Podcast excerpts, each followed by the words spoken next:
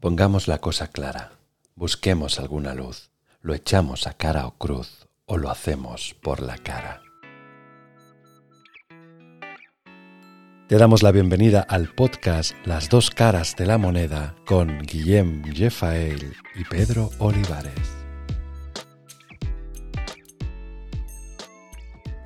¿Qué tal, Guille?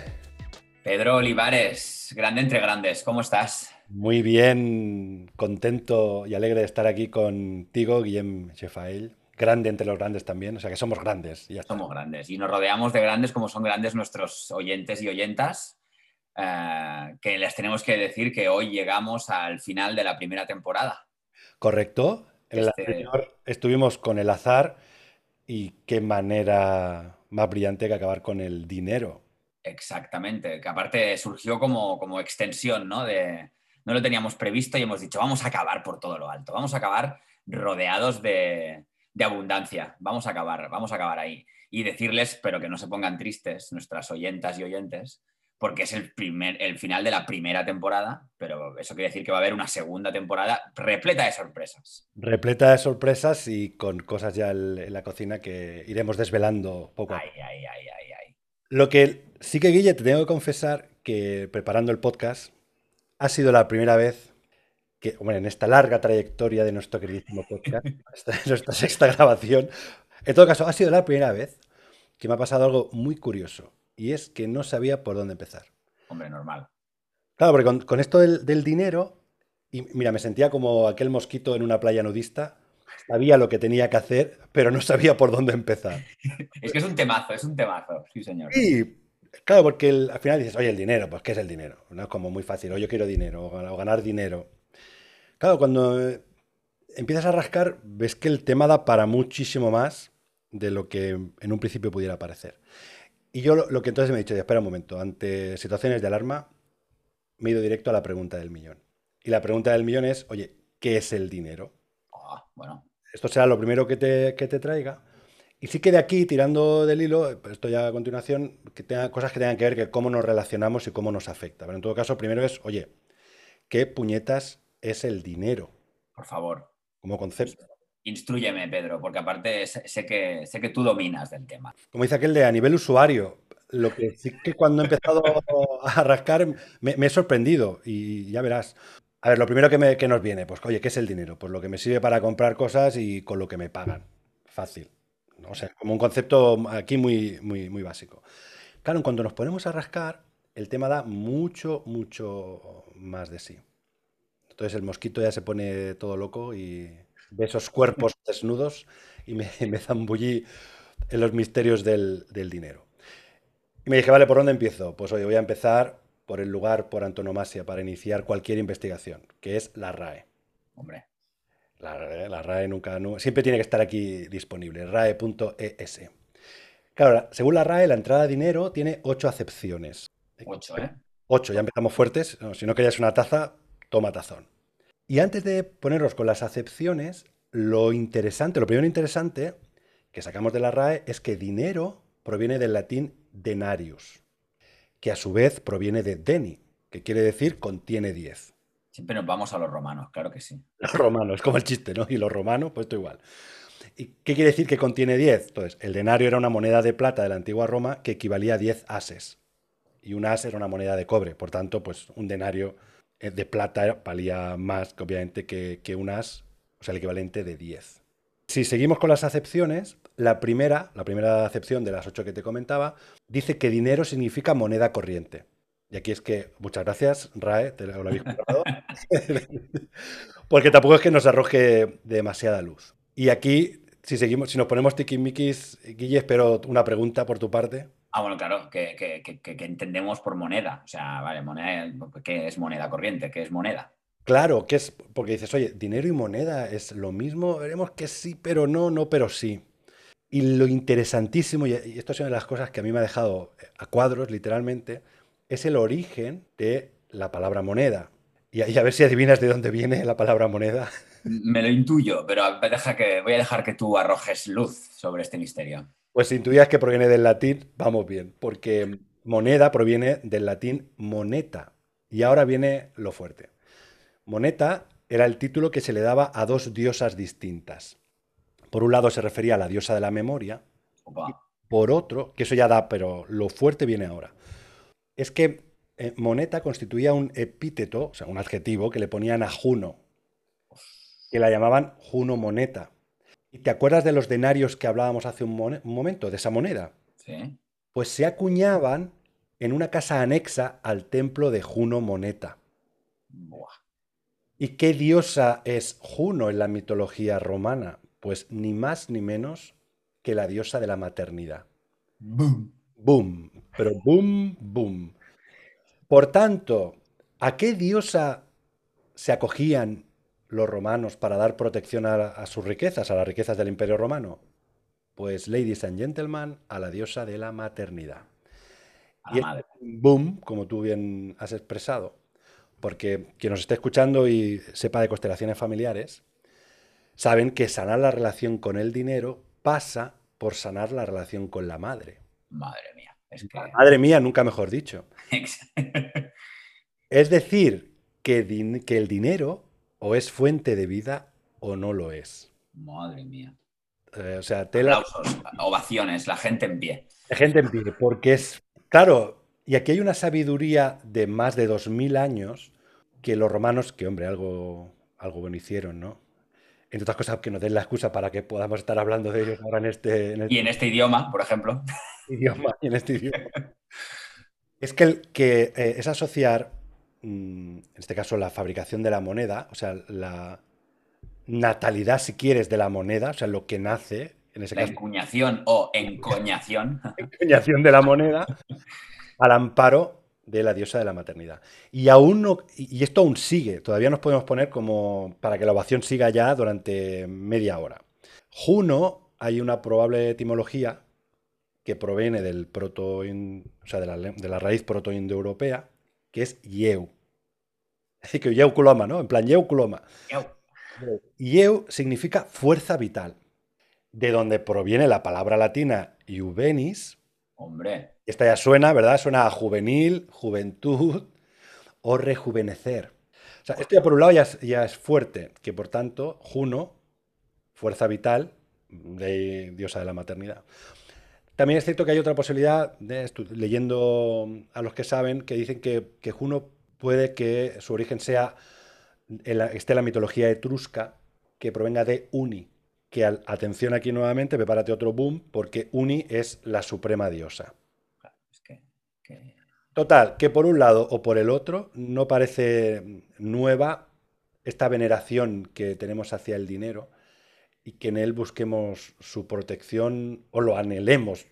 Bueno, es que, es que es como muy interesante que se conecte con, con la madre y por eso las constelaciones me imagino que, que van por ahí, porque la madre es aquella que, que nos nutre desde el principio de forma fácil, ¿no? Tú te amarras a su cuerpo y de su cuerpo te viene el alimento y por lo tanto la fuerza vital y por lo tanto la energía para conseguir todo lo que tú quieras, ¿no? O sea, es, es muy interesante esto que me traes, Pedro. Claro, porque fíjate que el punto de partida es asociar dinero a vida. Claro, los romanos podían haber elegido, qué sé yo, a Dionisio, ¿no? Ya, oye, pues nos lo gastamos en vino. O que, que el dinero sea celebración, eh, lujuria. Eh, no, no, la vida, la maternidad. Qué, qué interesante. Pues a mí me ha pasado, me ha pasado algo parecido a ti, pero al revés. Porque la verdad es que estos días preparando el tema me había pasado algo también que no me había pasado hasta ahora, pero que era como al revés de lo tuyo, que es que sentía que no tenía nada, que, que no había nada interesante de lo que yo podría hablar sobre el dinero. Y entonces me di cuenta que inconscientemente me decía que no sabía nada del dinero, porque jamás he sentido que el dinero y yo fuéramos amigos, ¿no? Bueno. que, o sea, no he sentido que tuviera una relación sana con el dinero. E inconscientemente sentía que eso podía venir de dos cosas, ¿vale? Ah, O que creía que el dinero era algo malo y por lo tanto que yo no quería tener ninguna relación con él. O peor aún, que aun creyendo que era algo malo, yo no me sentía merecedor de tener acceso a las posibilidades que te da el dinero. O sea, que el mundo del poder, o sea, entendiendo que el poder es exactamente eso, ¿no? La habilidad de poder hacer cosas, sí.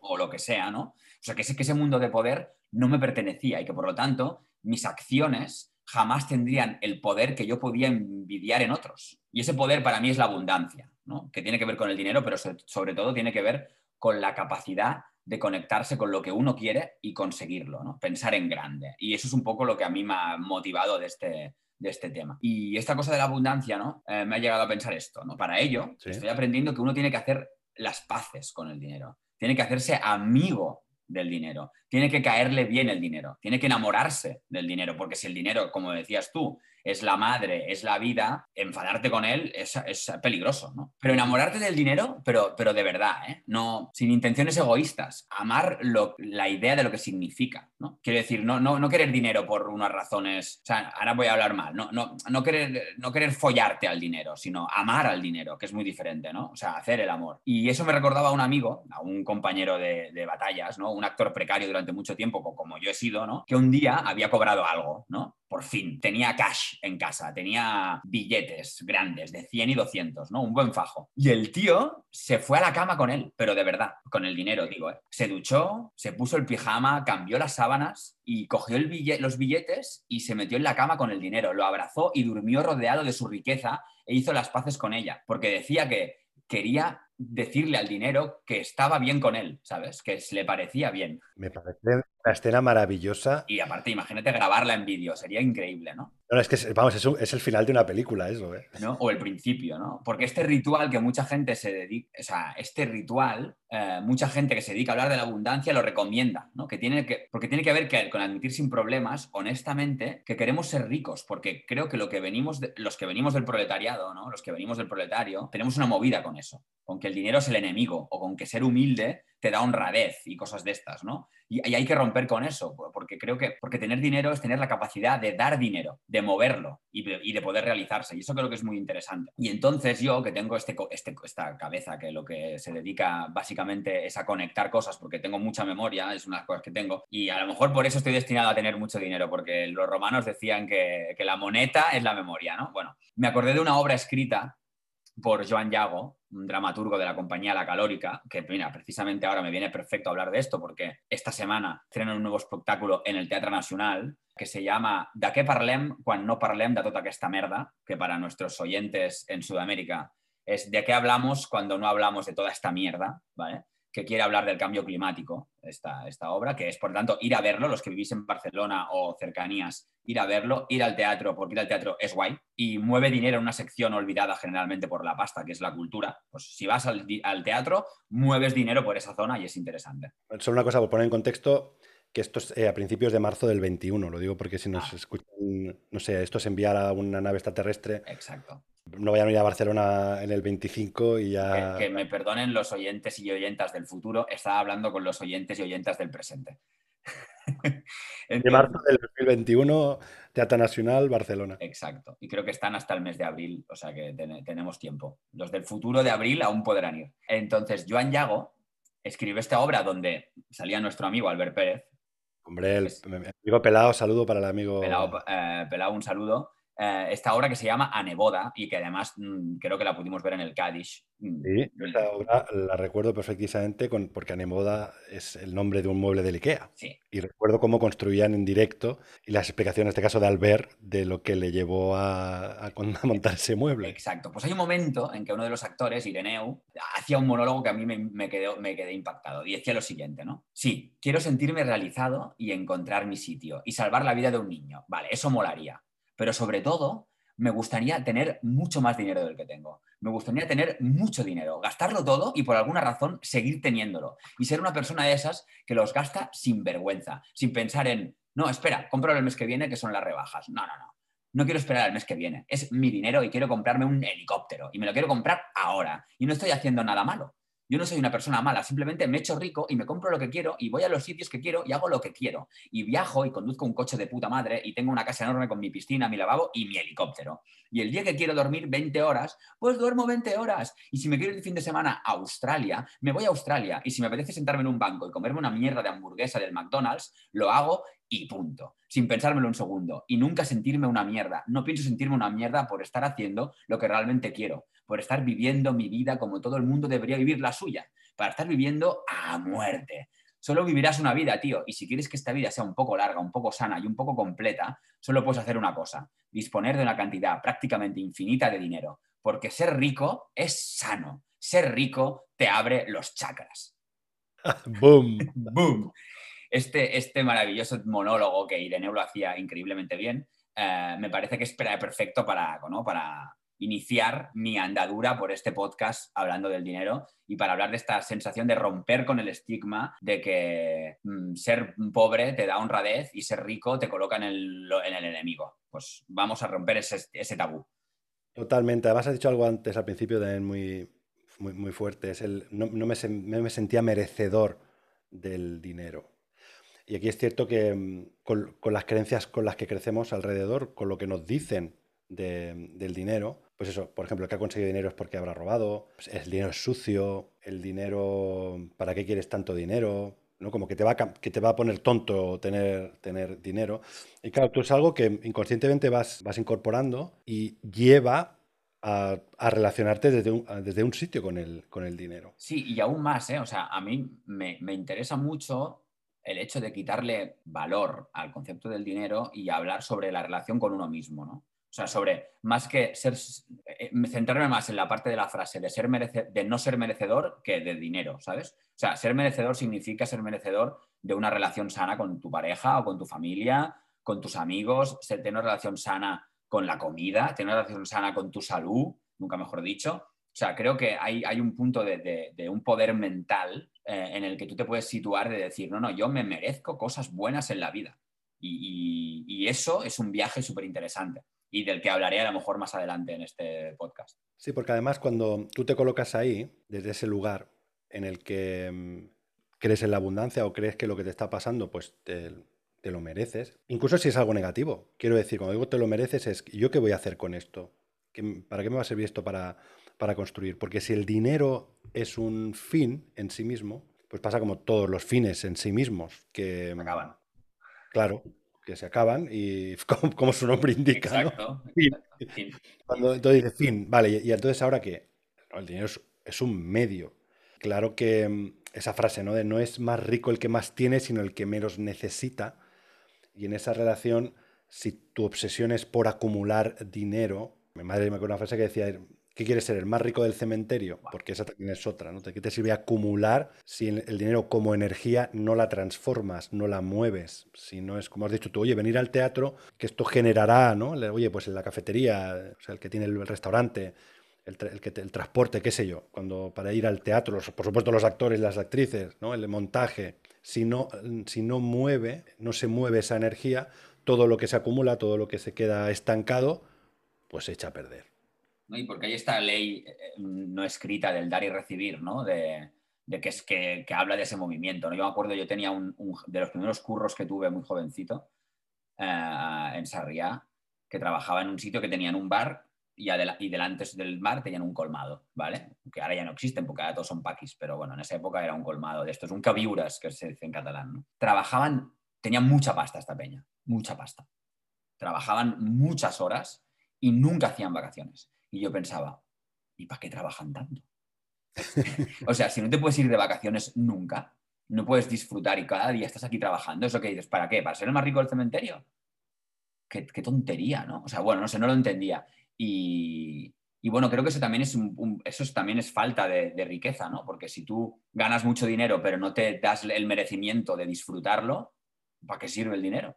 Si no sirve para nada. Aquí has apuntado, Guillermo, algo muy interesante, que es el concepto del dar y el recibir, que esto en los sistemas, como se desequilibre, es uno de los primeros puntos por el que el sistema se va al garete, en cuanto a lo que yo siento que si estoy dando más de lo que recibo, o viceversa, se, desequilibra el sistema. Y esto pasa en los sistemas familiares, sistemas organizacionales, o sea, en el nivel macro y en el, y en el micro. Hay un concepto que también a mí me ha, sorprendido en cuanto a que no lo tenía presente, es entender el dinero como una manera de contabilizar deuda. Y esta es la segunda parte que te quería, te quería compartir. Es decir, entendemos que el dinero se utiliza como un medio de intercambio, ¿no? Oye, yo quiero esto y para ponernos como en común y para facilitarlo, pues utilizamos el dinero, la, reflejado o representado por la moneda, que en eso también entraremos que dinero y moneda no es exactamente lo mismo. Entonces, el dinero, al ser una manera de contabilizar deuda, alguien tiene que responder ante esa deuda. Y por tanto, la confianza es fundamental, porque si no hay confianza, pues todo el sistema se nos va al garete. Te decía de las acepciones de la, de la RAE, cuando habla de moneda es interesante porque dice es un instrumento aceptado como unidad de cuenta, medida de valor y medio de pago. Unidad de cuenta, medida de valor y medio de pago. Claro, dice instrumento aceptado. Es decir, no es lo mismo moneda que dinero, porque la moneda es como la representación de ese dinero. Y aquí hay algo muy, que a mí también me ha, me ha llamado mucho la atención, en cuanto a que la moneda de curso legal es algo que aceptamos por, por imposición. Son los estados los que deciden qué es moneda de curso legal y lo que no. Por eso luchan contra la falsificación, porque atentaría a la confianza del sistema. Yo de pequeño, yo tenía la fantasía de pequeño, yo me preguntaba de pequeño, y a veces incluso ahora me lo pregunto, es, oye, ¿por qué no imprimen dinero? ¿Por qué no reparten dinero? ¿O regalan dinero? Claro, y, pues ¿por qué no? Ahora, los economistas de que nos estén escuchando se estarán en el suelo partiéndose, partiéndose de risa. Precisamente por eso, porque si imprimo papel pasa a ser eso, papel sin valor. Y esto un ejemplo interesante es como si cuando llega la lotería de Navidad yo te vendo participaciones y te digo, mira, Guille, cómprame una participación de 5 euros para el Héctor, para baloncesto, para el equipo de baloncesto. Pues tú por la confianza, pues me. Y si toca, pues incluso a lo mejor como son 5 euros, pues dice, bueno, ya me invitarás a un café, venga, ya, así compensaremos la deuda. En este caso, con un café que son con euros también. Claro, ¿qué pasa si en lugar de tocarte 5 euros, te toca, nos toca el gordo? ¿Y qué pasa cuando tú vienes a pedirme, oye Pedro, que nos ha tocado, vale, 5 euros por 20.000, que oye, que es un dinerito aquí ya, ¿eh? Y yo te digo, no, no, no, es que no compré, yo no compré décimos, o sea, te he estafado. Wow. Claro, y esto, por ejemplo, es un caso real que pasó en Sevilla, de, pues eso, un tipo que dijo, mira, yo empezó a vender participaciones entre los familiares y amigos y con la mala pata que le tocó, que le tocó el gordo. Con la mala pata que le tocó el gordo, me encanta esta frase. sí. Y eso es lo que también le puede pasar a los estados, que es que emiten deuda, deuda es, eh, emito, imprimo billetes, y qué pasa si, esa si ese país quiebra, pues, pues que tú, esa, esa, esa moneda deja de tener valor. Esa es una de las grandes alertas de que, por ejemplo, Estados Unidos le dicen encima de un volcán de la deuda porque no deja de emitir deuda. Está claro, claro, que es Estados Unidos y se entiende como que va a ser pagador de, esa deuda. Pero en todo caso, estamos hablando de compensar deuda. Cuando voy a la panadería le digo, oye, ponme un croissant. Claro, la, quien me atiende solo espera que, le que cubra eso de una manera, que es en euros. Formato papel, electrónico, como tú quieras, pero si es en euros. Oye, y si soy un turista, no te preocupes, ya se encargarán los, los bancos. Entonces, aquí hay otra movida muy interesante cuando hablamos de que la moneda de curso legal la gestionan los estados, es con las criptomonedas, que son modelos descentralizados. Es decir, que está abierto a todo el mundo, nadie lo tiene, nadie lo posee. Por ejemplo, el caso de los bitcoins, que ahora está casi a, bueno, había llegado a 50.000 euros un bitcoin. O sea, si hubieses invertido hace cinco años, bueno, tendrías un pastón ahora, ¿no? Total. O no, pero en todo caso... Si lo hubieses sacado, si lo hubieses sacado. Exacto, si hubieses vendido, en todo caso, ahora un Bitcoin está por la nube. Además, Bitcoin va a haber 21 millones, no, no va a haber más. Y tanto los bancos como los estados están muy preocupados con, con estos sistemas porque, claro, se escapa al control. Las, eh, los impuestos son un, una forma de contribuir a esa deuda que genera el Estado, ¿no? De que tú también formes parte de, ese, de ese sistema. ¿Qué pasa si cuando todo esto que hemos dicho, que es el que es el dinero, es decir, que el dinero sea un medio de pago. O sea, que todas las personas aceptamos ese medio de pago para compra y venta de bienes y servicios. También es una unidad de cuenta, o sea, nos sirve para decir, oye, ¿esto cuánto vale? No en vacas o en gallinas, sino, oye, esto vale tantos euros. Hace poco, por ejemplo, en Tarragona han vendido un piso en bitcoins, ya por primera vez. Que es como muy lío, pero, ya eso, por ejemplo, pasa. Y aquí viene lo más importante, que es el cambio para que algo pase a ser dinero de verdad, que es un depósito de valor, que es que conserva su valor en el tiempo. No es casualidad que en la antigüedad los metales preciosos se utilizaran como dinero, porque tienen un valor intrínseco, por ejemplo, en este caso el, oro. Que aparte el dinero debe tener unas características, pues eso que sea su, durabilidad, que lo puedas mm, partir en, en trocitos, y versiones de monedas ha habido muchas.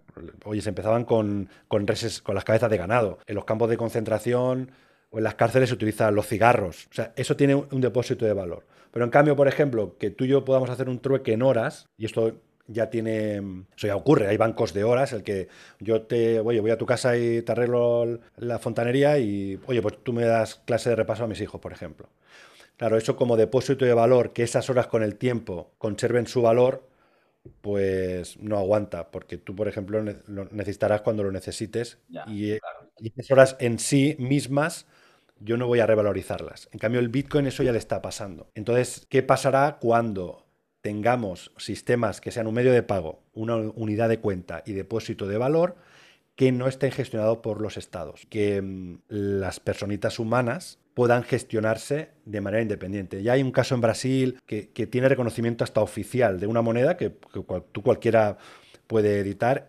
Y no es casualidad también que los, que los ayuntamientos empiecen también a, a generar criptomonedas. Porque esto es algo que en breve, cuando digo en breve, no sé, a lo mejor en los próximos 5 o 10 años, estará ya, eh, explotará en, en ese sentido. Tesla ya, como decías, ya prueba que puedas, o sea, que sea depósito de valor, que yo te doy un, un coche a cambio de que tú me des bitcoins y yo confío que eso no, no va a perder valor, no se me va a, a evaporar, o no, va a tener, también va, va a ser sostenido en el tiempo, no va a haber una hiperinflación, Claro. de, mm, o sea, que los precios eh, cambien. Bueno, porque es como la, la, ¿no? la prueba de que estamos entrando en un nuevo, en un nuevo siglo, ¿no? O sea, cambia, cambia la época y cambia también algo tan importante como, como la moneda, pero no el valor del dinero y no como otra cosa de la que te quiero hablar, que es del poder.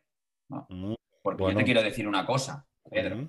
Los dos pilares básicos que sustentaron el siglo XX Sí. fueron el amor y la política, ¿vale? Y en nombre del amor y la política, o el poder, ¿no? Se hicieron barbaridades de las buenas y de las malas. Por amor y política aparecieron historias increíblemente bonitas, pero también por amor y política o poder se quemaron a millones de personas. Pero esto en teoría mm, ya pasó, porque el amor y la política que movieron el mundo durante el siglo XX, hoy por hoy, a 21 años de haber empezado el siglo XXI, se han transformado en sexo y dinero Boom. que es lo mismo, pero no es lo mismo. O sea, Sexo y. Dinero es la segunda temporada del siglo anterior, Amor y Política. Lo que pasa es que la trama es más dura, más cruda y más descarnada. Alguien ha cogido las palabras amor y política, que tantas pasiones movieron en el siglo XX, les ha vertido en un cubo de metal, les ha echado disolvente y el resultado ha sido sexo y dinero. Y no me da pena pensar que absolutamente todas las relaciones entre las personas y todas las relaciones entre los países deriven en relaciones de sexo y dinero. Lo que me da pena es que nos demos cuenta tarde que es así. Por ejemplo, en el siglo XXII. Porque deberíamos empezar a entender este siglo con los nuevos códigos y dejar atrás los viejos.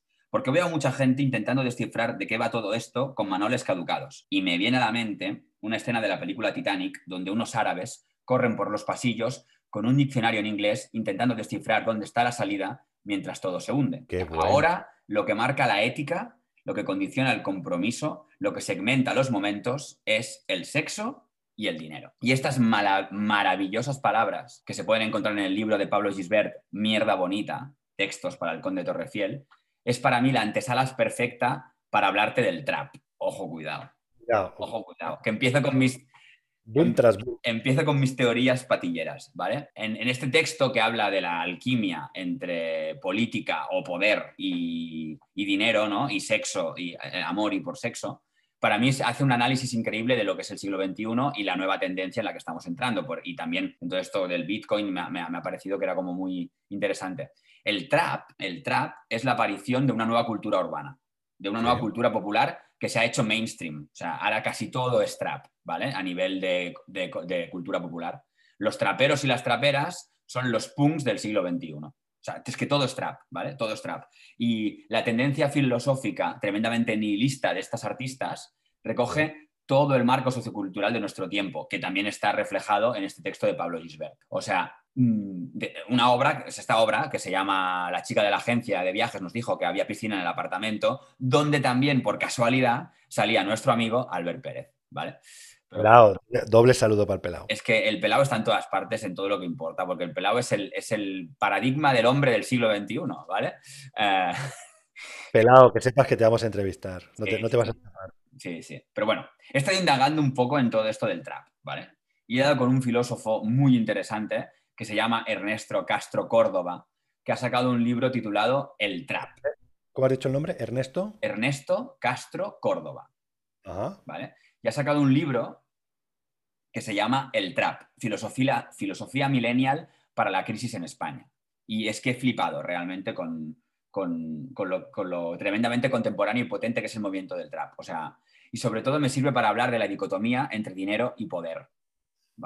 este, este, señor es, filósofo, vaya, que no es... No es trapero, no, es un filósofo. Y creo que da clases en la Autónoma de Madrid, si no me equivoco.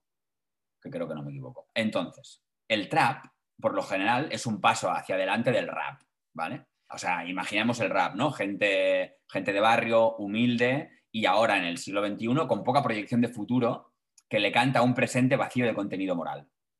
Gente que se siente apartada por el poder y que accede de forma rápida a base de la viralización, porque es básica las redes sociales, ¿no? ¿no? Eh, su arte se hace viral y sube a la cumbre durante un periodo corto de tiempo, porque es lo que tiene lo viral, que hoy eres mainstream y mañana desapareces, con excepciones como Rosalía, Zetangana, Bad Giel, Cecilio G, y seguro que me dejo más, ¿no? La Zoe, como gente. Pero, pero que es como ahora todo el mundo puede acceder a, tener muchas escuchas en Spotify y monet, monetarizar, monet, monetizar, monetizar.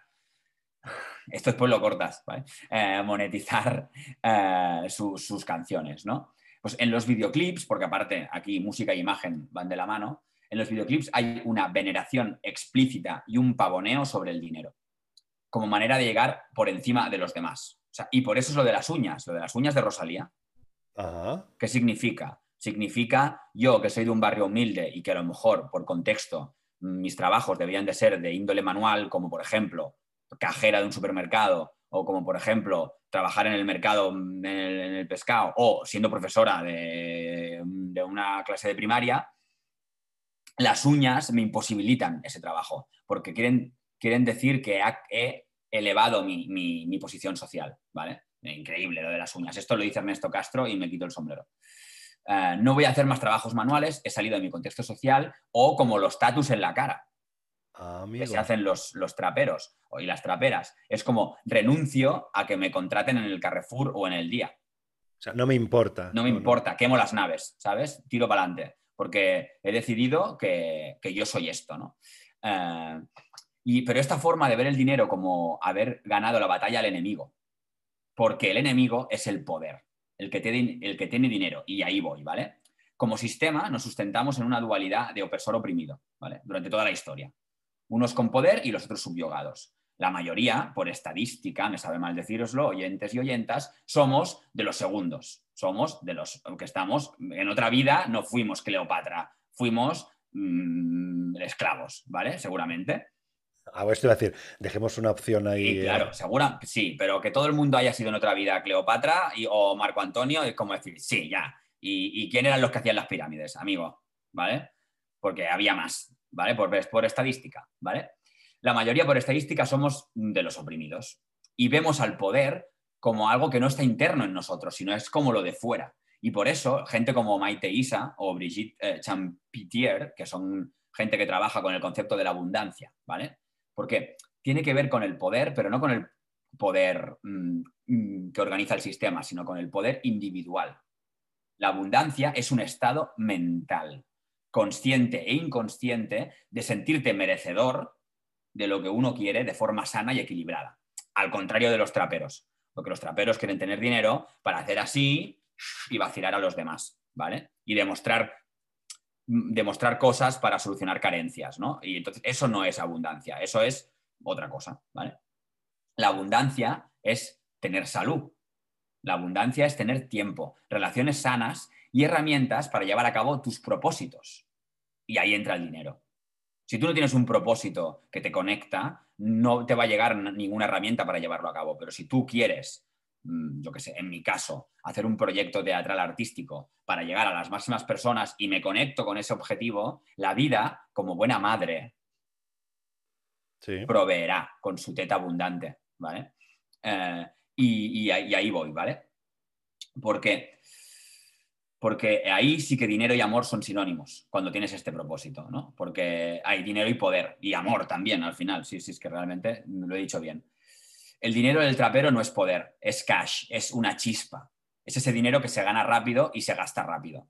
La abundancia es saber que cuanto más inviertas en dar a los demás y a ti mismo, más, más recibirás. Bueno, que decíamos del equilibrio entre el dar y el recibir. Exacto. Y sobre todo, pensar en grande. O sea, no limitarte con creencias del no puedo y el no valgo. Y esas creencias pueden ser a nivel consciente, pero sobre todo son a nivel inconsciente. Sobre todo. Dicen, dicen que el 5% de lo que conseguimos o no conseguimos eh, es por nuestro nivel consciente y el 95% es a nivel inconsciente. Por eso las constelaciones son tan importantes. ¿no? Y saber que no es avaricia, sino que es, o sea, querer tener dinero no es ser avaricioso, es querer tener presencia, ¿no? Porque si tú estás presente para los demás, es cuando les puedes ayudar, sentirte rico. Porque aparte hay gente que tiene millones y que sufre por el dinero y que cada dinero que se gasta, como mis jefes de cuando yo iba allí a trabajar en Mayor de Sarriá, que cada vez que me pagaban o yo me hacía un bocata, sufrían porque me ponía más queso de lo normal. Pues esa gente era pobre, me sabe mal decirlo, esa gente era pobre. En cambio, aquí voy a explicar a mí una de, una de, mis, una de mis penas, que yo cuando empecé a vivir con mi pareja, hubo un momento que por cosas de la vida, eh, pues nos quedamos sin pasta y teníamos 8 euros en el banco. 8 euros. Ni uno más, ni uno menos. Ni uno más, ni uno menos. Y en vez de, y en vez de deprimirnos, salimos a brindar por esos 8 euros y a abrazar esa, esa, esa pobreza, porque era abrazarnos a nosotros mismos y era aceptar el momento en el que estábamos y que el dinero va y viene. Y como va y viene, como va y viene, al cabo de nada, creo que fue al día siguiente o a la semana siguiente, mmm, los señores del Nacional descolgaron el teléfono y me llamaron y me contrataron para una obra de teatro. Y dejé de tener 8 euros en el banco y dejamos de, de... Porque creo que hay una cuestión de no creerte que tú eres el dinero que tienes, que eso es un gran problema de esta sociedad y que eso creo que lo pasa un poco y por eso quería hablar de los traperos, sino sentir que todo lo que tú eres se te va a permitir ser y por eso te va a llegar el dinero o lo que sea. Claro, aquí, eh, aquí estás poniendo otro, otro boom, ya te digo, íbamos de boom en boom. Bueno, aquí dos cosas. Con lo que decías de los 8 euros, es más, y si luego no te hubiesen llamado del Nacional, ese acto de reconocer dónde estás, de abrazar ese momento, ya solo, ya solo por eso tiene un valor intrínseco incalculable. Quiero decir, que te pone en otro lugar.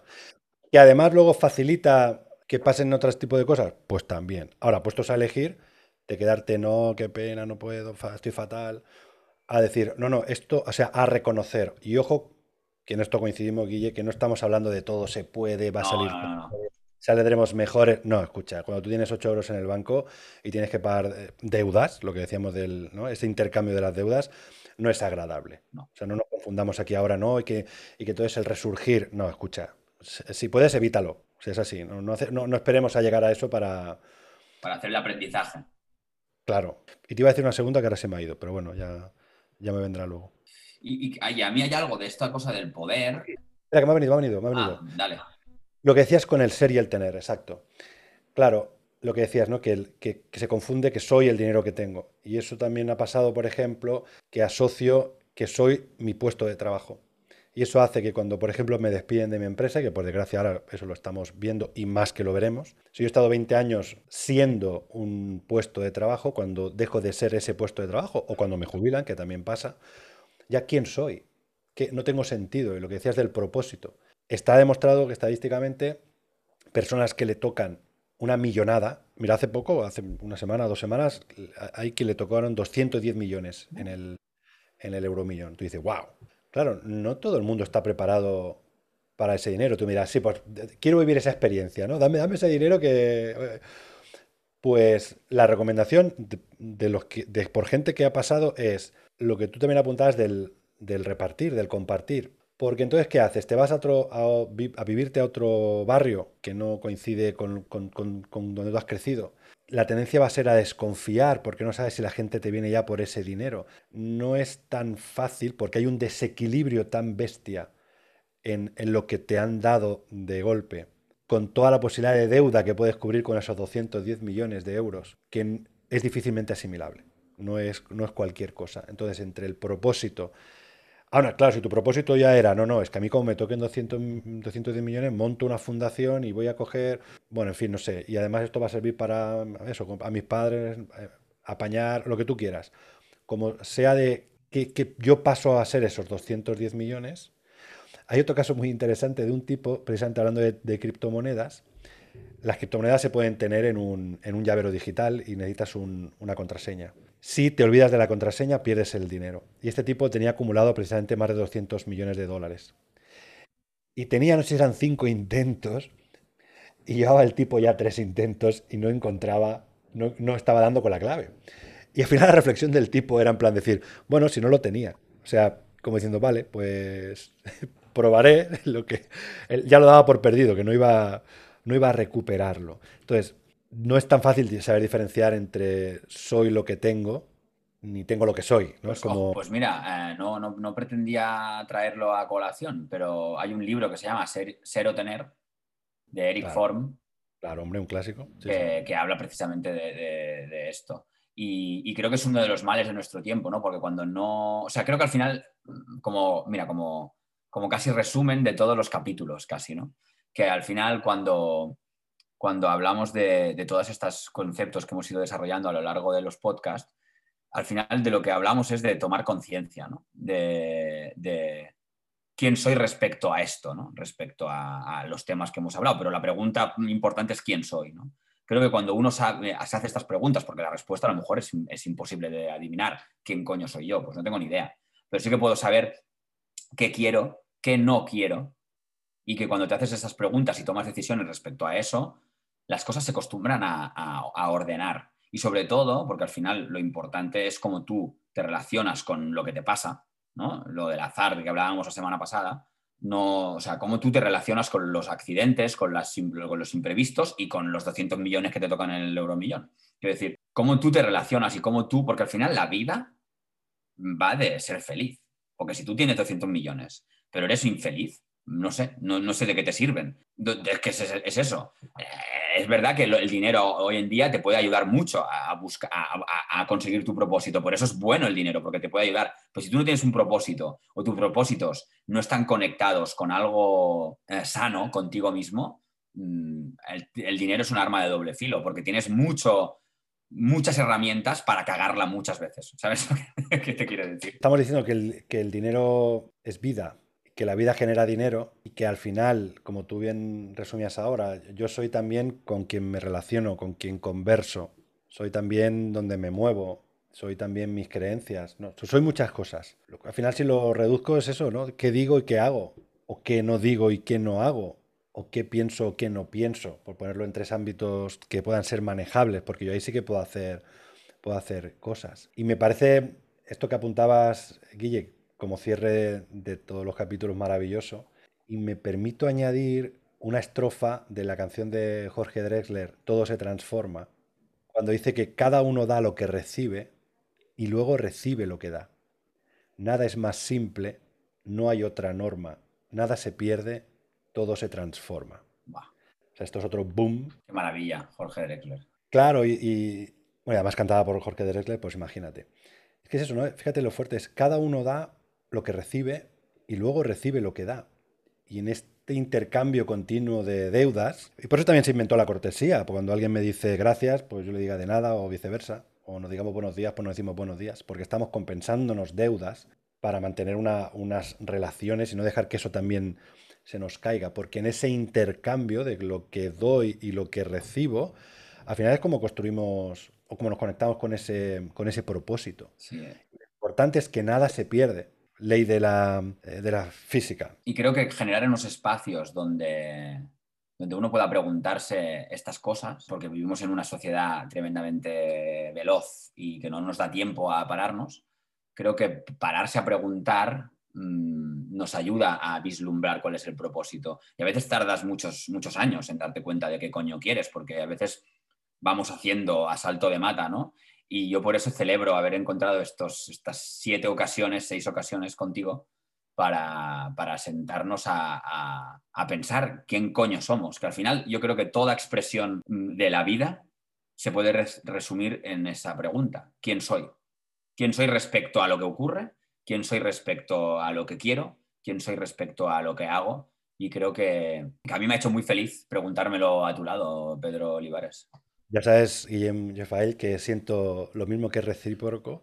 Y además pasa por ahí, ¿no? Y cómo pertenezco, también esa realización pasa por formar parte de. Y no hay nada peor que dejar de formar, de formar, o sea, de dejar de formar parte de, porque somos animalitos sociales. Oye, Guille, pues además hemos conseguido algo importante, que es que estamos en.